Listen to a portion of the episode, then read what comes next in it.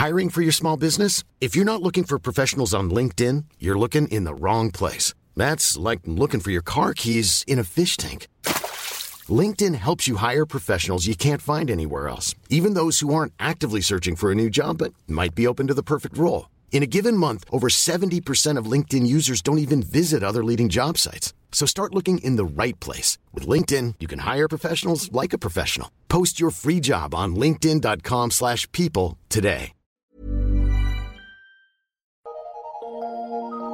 Eu sou Mário Persona e essas são as respostas que eu dei aos que me perguntaram sobre a Bíblia. É sempre bom lembrar que nós já não estamos nos dias de Atos dos Apóstolos, portanto, não espere grandes coisas como o chão tremer quando vocês se reunirem para orar. E nem acredite ser hoje possível dividir as suas posses com os irmãos, como faziam os primeiros cristãos. Porque hoje você precisaria dividi-las com todos os irmãos da igreja que está em sua cidade. E a igreja que está em sua cidade é, biblicamente falando, composta por todos os crentes que vivem ali.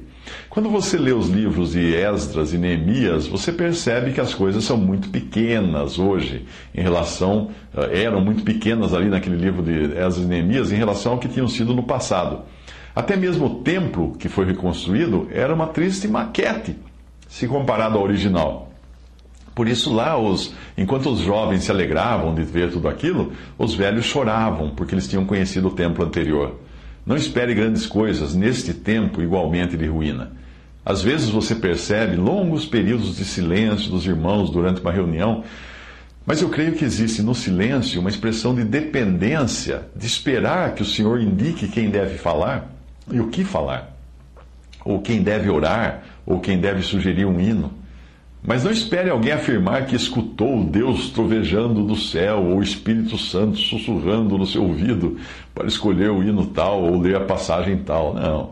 Quando nós falamos de direção do Espírito Santo na reunião da Assembleia, nós não estamos falando de alguma espécie de experiência mística, algum transe mediúnico, né? nada disso. Quando nós buscamos na palavra, nós encontramos que os discípulos do Senhor também cantavam hinos. Os próprios salmos eram hinos e na época deviam ler do Antigo Testamento ou falar passagens de memória, além de lerem as cartas dos apóstolos, como nós vemos o próprio apóstolo Paulo estimulando a leitura de suas cartas em Colossenses 4,16. No princípio havia também profetas, porque eles não tinham ainda o Novo Testamento. E esses que tinham o dom de profetas, no sentido de receber diretamente de Deus uma revelação, eles falavam da parte de Deus nas reuniões. Hoje nós não temos esse tipo de revelação espontânea. Por isso nós dependemos da palavra escrita de Deus. E mesmo quando nós lemos a palavra ou comentamos a palavra, é, é, é bom que isso seja feito com reverência. Se a minha forma de expressar reverência for esperar alguns minutos antes de abrir a boca, então eu não creio que seja algo ruim. O fato de se usar um inário específico é uma decisão da Assembleia Local. Ah, nos países de língua inglesa, os irmãos com os quais estamos em comunhão usam um inário chamado Little Flock. Ah, nos países de língua espanhola, eles usam um inário muito bom chamado ah, Mensajes del Amor de Dios. Em outros países usam outros inários ou compilações próprias de hinos selecionados que eles acham mais apropriados. Não existe uma sede central, não existe um ministério, um presidente, uma casa publicadora oficial, nada disso, que publique o inário que todos devem usar. Não é assim. Se os irmãos de uma assembleia em uma localidade decidirem cantar outros hinos, é uma decisão deles.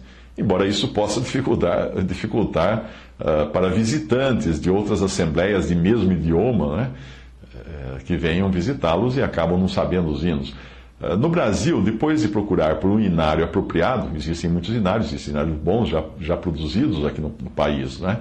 Eh, mas depois de procurar por um inário que fosse apropriado, os irmãos decidiram criar um, com uma seleção de hinos traduzidos do inglês e do espanhol, além de outros hinos que já existiam em antigos inários em português. E a razão disso é que muitos inários em português, usados nas denominações religiosas, têm erros doutrinários nas letras dos hinos. Além disso, boa parte deles mistura indistintamente hinos evangelísticos com hinos de adoração. E alguns ainda trazem o hino nacional, o hino à bandeira e coisas do tipo. Como não existe nas reuniões dos irmãos um pastor à frente, né? e, os, e os irmãos é que individualmente sugerem os hinos, Sempre poderia acontecer, se pegasse, usasse um inário desses já pronto, uh, de alguma denominação, poderia acontecer de um irmão menos informado sugerir que a Assembleia cantasse um hino de evangelismo, do tipo: Pecador, vem a Cristo Jesus, quando nós estivéssemos reunidos para adorar o Senhor na ceia do Senhor, para lembrar a sua morte. Ali não é a hora e nem o lugar de proclamar o Evangelho no sentido de pecador, vem a Cristo Jesus.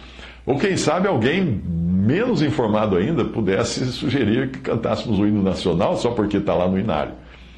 Uh, no que diz respeito ao ministério da palavra, mais uma vez, lembre-se de que nós estamos em tempos de ruína. Existem muitos dons em cada cidade onde existem cristãos. Mas o problema é que esses dons estão espalhados nas diferentes denominações. Por isso, em qualquer assembleia reunida somente ao nome do Senhor, você encontrará essa carência de dons. Porque Deus não distribui os dons de acordo com cada grupo de cristãos, não. Mas Ele distribui a todos os salvos, sem distinção.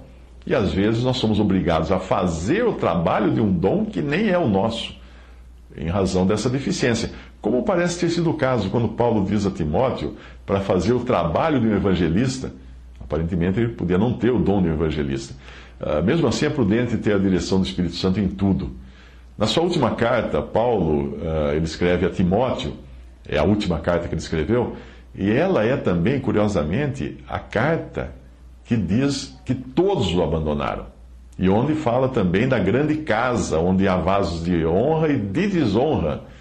E ele diz a Timóteo, em 2 Timóteo 4,5: Mas tu se sóbrio em tudo, sofre as aflições, faze a obra de um evangelista, cumpre o teu ministério. Provavelmente Timóteo não tivesse o dom de evangelista, daí Paulo precisar demonstrá-lo a fazer a obra de um evangelista. Veja que o reconhecimento dessa fraqueza na cristandade como um todo é também característico daqueles congregados ao nome do Senhor. O contrário seria acreditar que nós estamos falando de um grupo que é suficiente em si mesmo, com todos os dons necessários, etc. Acaso não é esse o espírito das denominações, com seus próprios pastores, evangelistas e doutores? Todavia, o Senhor distribuiu esses dons à igreja como um todo, e não a uma organização ou mesmo a uma assembleia local. Por mais que nós nos alegremos de poder estar congregados somente ao nome do Senhor, dando testemunho do um só corpo na prática, mesmo assim nós devemos chorar e nos humilhar, sabendo que nós estamos na mesma condição de Laodiceia, de Apocalipse 3 nós nos achamos ricos, abastados, sem necessidade de coisa alguma, ou seja, o mesmo espírito da Odisseia também está no coração de todos hoje, inclusive daqueles congregados ao nome do Senhor.